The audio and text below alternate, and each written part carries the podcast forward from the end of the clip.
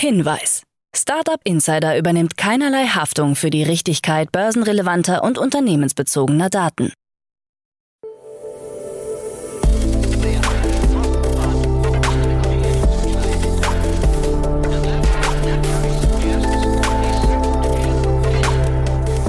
Startup Insider Daily. Morgen Update. Einen wunderschönen guten Morgen und herzlich willkommen zu Startup Insider Daily in der Morgenausgabe am Freitag, den 3. März 2023. Ich bin Kira Burs und ich freue mich mit euch in den Freitag zu starten und das sind die News. Deutscher Business Angel Report 2023 veröffentlicht. RTL Ventures will Consumer Tech Unternehmen unterstützen. Steve Davis könnte Twitter-CEO werden und Salesforce wächst erneut zweistellig. Tagesprogramm. Bevor wir näher auf diese Themen eingehen, lasst uns kurz einen Blick auf das heutige Tagesprogramm werfen. Nach dieser Morgenausgabe geht's weiter mit Investments und Exits, wo wir Peter Specht von Creandum zu Gast haben. Und hier bespricht er mit Jan aktuelle Runden und Exits aus der Szene. Mittags haben wir ein Interview mit dem Startup Choco und am Nachmittag erscheint wie jeden Freitag eine neue Folge To Infinity and Beyond, unser Podcast rund um Krypto, Blockchain, Web 3.0 und NFT. Dazu aber später mehr nach den Nachrichten gelesen von Anna Dressel. Startup Insider Daily. Nachrichten. Deutscher Business Angel Report 2023 veröffentlicht. Der Analysedienst Added Value hat gemeinsam mit Google for Startups den deutschen Business Angel Report 2023 veröffentlicht. Demnach sorgen Business Angels für rund zwei Drittel aller Startup-Investments. 78 Prozent aller Investoren sind Angels. Seit Juli 2019 haben dem Report nach 13.224 Angels in deutsche Startups investiert. 83 Prozent von ihnen kommen aus Deutschland, gefolgt von der Schweiz. Auf den weiteren Plätzen sind Großbritannien, die USA und Österreich zu finden. Mit 24 Prozent stammen die meisten deutschen Angels aus Bayern, danach folgen Berlin, Nordrhein-Westfalen und Hessen. Die durchschnittliche Investition liegt bei rund 50.000 Euro. In ersten Finanzierungsrunden werden oft 2,5 Prozent und weniger je Angel übernommen. Der durchschnittliche Angel ist männlich, um die 50 Jahre alt und gut gebildet. Nur 13,8 Prozent der Angels sind weiblich. Für den Report wurden 8.095 Kapitalerhöhungen von 4.731 Startups untersucht. RTL Ventures will Consumer Tech-Unternehmen unterstützen.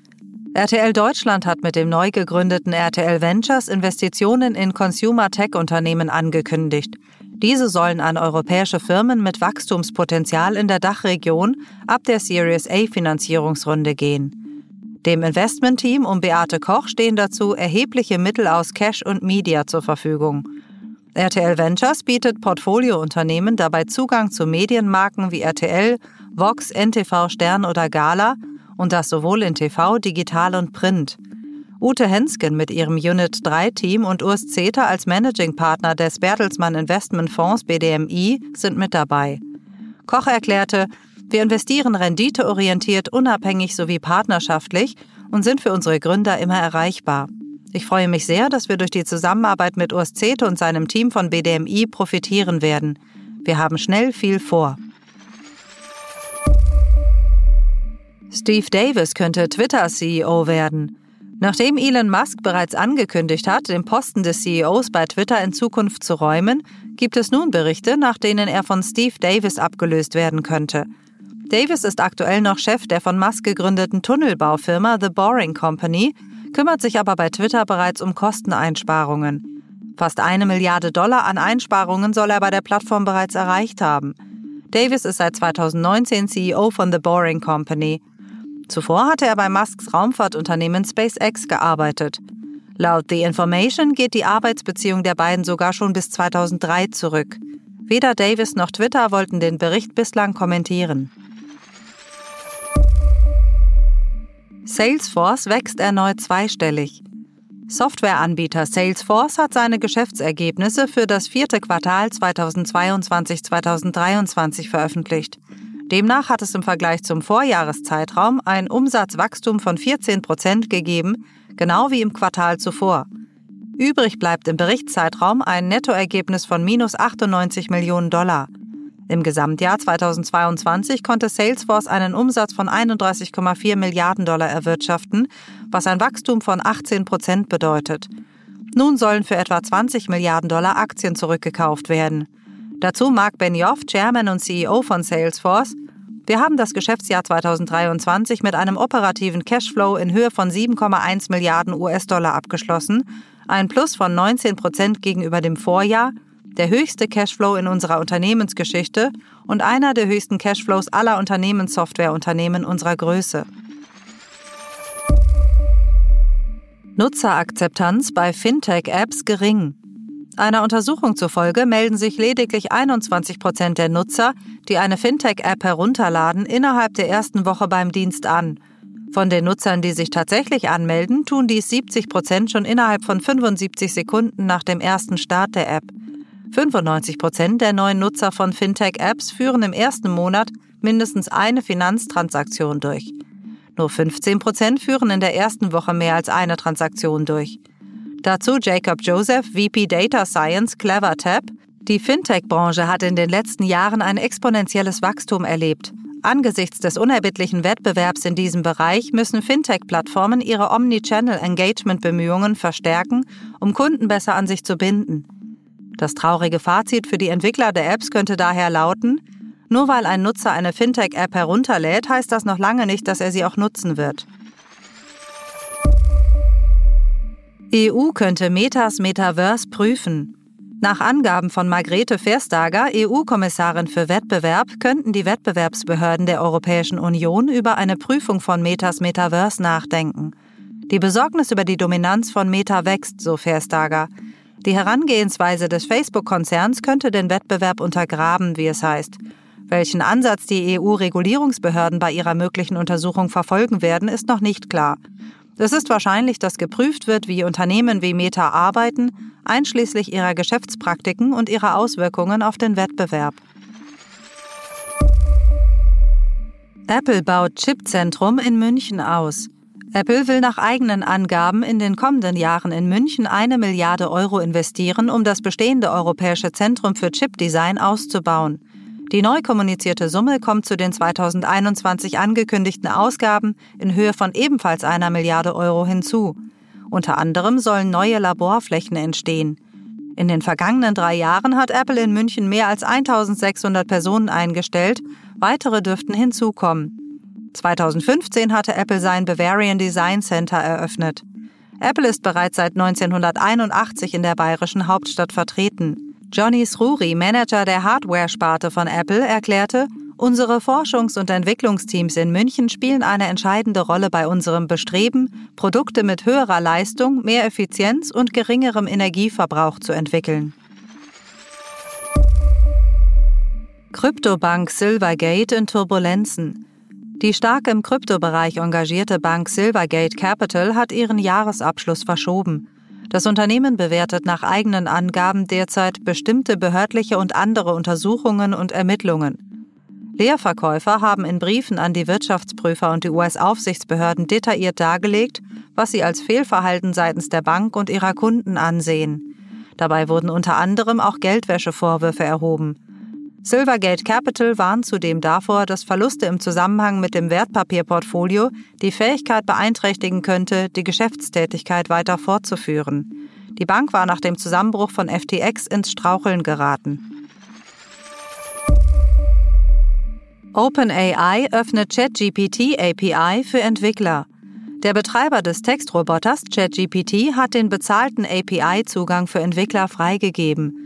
Auch das Speech-to-Text-Modell Whisper AI kann nun von Entwicklern für eigene Projekte verwendet werden. Nach unbestätigten Berichten soll der Preis für ein Jahresabo bei der Buchung dezidierter Instanzen in Microsofts Azure Cloud bei 264.000 Dollar liegen. Ein Abo für drei Monate kostet demnach rund 78.000 Dollar. Das ist zehnmal weniger als OpenAI für den Vorgänger verlangt hatte. OpenAI verspricht zudem auf die Verwendung der entstehenden Daten für das Training der KI zu verzichten. Im Web kursieren derzeit Videos von Snapchat und Shopify, die den populären KI-Chatbot ChatGPT bereits in ihre Apps oder Produkte integriert haben. Elon Musk stellt Tesla Masterplan vor. Beim Investorentag hat Elon Musk keine neuen Autos, dafür aber die dritte Version seines Masterplans für Tesla präsentiert. Demnach will er den weltweiten Transportsektor auf Elektroantrieb umstellen. Außerdem sollen große Mengen an Batteriespeichern produziert werden, ohne Wasserstoff außer Acht zu lassen. Die nächste Generation der Tesla-Fahrzeuge soll ganz ohne seltene Erden auskommen. Im Jahr 2030 will Tesla rund 20 Millionen Fahrzeuge herstellen, verteilt auf etwa zehn Modelle. In Planung sollen ein Minibus, ein Roadster sowie der Tesla 2 sein. Die Präsentation stieß auf geteiltes Echo. Das Magazin Gizmodo nannte die Vorstellung chaotisch, langweilig und verwirrend. Bei golem.de kam man zu dem Schluss, dass Tesla keinen Masterplan hat und das einst bahnbrechende Unternehmen technologisch zurückfällt.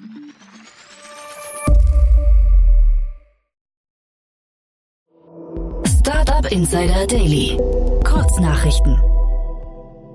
Die Lernplattform Edorino hat ihre Series A Finanzierungsrunde mit 10,5 Millionen Euro abgeschlossen. Als Neuinvestoren traten DN Capital, Tengelmann Ventures und FJ Labs auf. Mit den neuen Mitteln will das AdTech-Startup aus München rund um Irene Klemm und Franziska Meyer global expandieren und das Produktangebot erweitern. Edorino will Kinder ab vier Jahren spielerisch und verantwortungsbewusst an digitales Lernen heranführen. Amazon hat angekündigt, sein Logistikzentrum in Brieselang nahe Berlin zu schließen, wie ein Unternehmenssprecher bestätigte. Zuvor hatte das Rechercheteam korrektiv darüber berichtet. Mit dem örtlichen Betriebsrat seien entsprechende Gespräche und Verhandlungen zur Betriebsschließung aufgenommen worden. Gleichzeitig kündigte Amazon an, zwei neue Logistikzentren in Deutschland zu eröffnen, die in den nächsten drei Jahren rund 2000 attraktive neue Arbeitsplätze schaffen sollen. Der Neo-Broker Robinhood hat eine Web3 Self-Custody Wallet vorgestellt.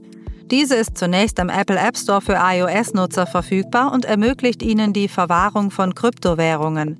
Die Wallet unterstützt Ethereum über 50 ERC-Token, NFTs und Polygon. Auf Amazon werden immer mehr von KI geschriebene Bücher verkauft. Mittlerweile existieren über 200 davon. Diesen spendiert Amazon nun ein Subgenre für von ChatGPT geschriebene Bücher. Die Frage, ob KI geschriebene Bücher eine Bedrohung für echte Autoren darstellen, wird weiterhin heiß diskutiert. Forscher der University of Sussex haben einen Fitness-Tracker aus essbaren Materialien entwickelt, der Steinsalz, Algen, Wasser und Graphen enthält. Die Sensoren sind zu 100% biologisch abbaubar und der Tracker umweltfreundlicher als herkömmliche Geräte auf Gummi- und Kunststoffbasis. Aufgrund seiner Konsistenz kann der Tracker sicher konsumiert werden und beispielsweise die Herzfrequenz und Temperatur überwachen. Das waren die Startup Insider Daily Nachrichten von Freitag, dem 3. März 2023. Startup Insider Daily Nachrichten. Die tägliche Auswahl an Neuigkeiten aus der Technologie- und Startup-Szene. Das waren die Nachrichten des Tages, moderiert von Anna. Vielen Dank und jetzt zu unserem Tagesprogramm für heute. In der nächsten Folge kommt wie immer die Rubrik Investments und Exits. Heute zu Gast ist Peter Specht. Er ist Partner bei Creandum und ihr wisst ja, wir laden hier täglich immer Expertinnen und Experten zu uns ein, die zusammen mit Jan die aktuellsten Finanzierungsrunden und Exits oder szenerelevanten Themen besprechen. Hinter Creandum ist ein Early Stage VC, der seit 2003 existiert. Peter hat daher einen guten Blick auf die Szene. Gleich in der Folge gibt es also spannende Analysen in Hinblick auf die Startup-Szene, also nicht verpassen reinzuhören. In der Mittagsfolge sprechen wir mit Daniel Karchap, CEO und Co-Founder bei Choco und sprechen mit ihm über die neue 25 Millionen Euro Runde. Das Unicorn war schon öfter bei uns zu Gast, zuletzt erst wegen einer 100 Millionen Euro Runde. Das Berliner Startup hat eine Plattform entwickelt, die Restaurants und Lieferanten miteinander verbindet und den Bestellprozess für beide Seiten verbessert. Mehr zu Choco dann um 13 Uhr. Und in unserer Nachmittagsfolge geht's weiter mit To Infinity and Beyond. Daniel Höpfner und Jan Thomas sprechen heute über die Neuigkeiten der letzten Woche in der Blockchain, Web 3.0, Krypto und NFT-Welt. Nicht verpassen reinzuhören und mit vertieftem Wissen die Arbeitswoche zu beenden. Das war es jetzt auch schon von mir, Kira Burs.